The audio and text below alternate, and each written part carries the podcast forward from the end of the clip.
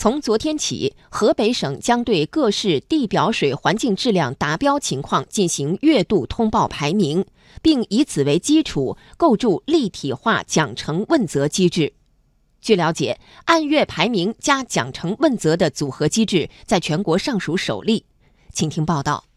为持续改善水环境质量，河北省出台城市地表水环境质量达标情况通报排名和奖惩问责办法。办法将原有的以国省考断面为主的监测考核体系，横向扩展为国省考断面达标率、重点县市区考核断面达标率、重点涉水企业排放达标率三个分项指标，分别占百分之六十、百分之三十和百分之十的权重。三个分项对重点县市区主要水体和入海口、重要跨界断面、重点涉水企业全覆盖。做到了陆海协同、上下游联动、排放源和水体兼顾。河北省生态环境厅副厅长赵军，排名呢也从过去的全年算账变成按月通报，就能够把压力呢及时的传导下去，把功夫呢下在日常的监管上。发挥排名办法的指挥棒作用，促进全省水环境质量的持续改善。除排名公示，河北省还将运用资金奖罚、预警通报、约谈问责、区域限批等方式，构筑多手段立体化的奖惩问责机制。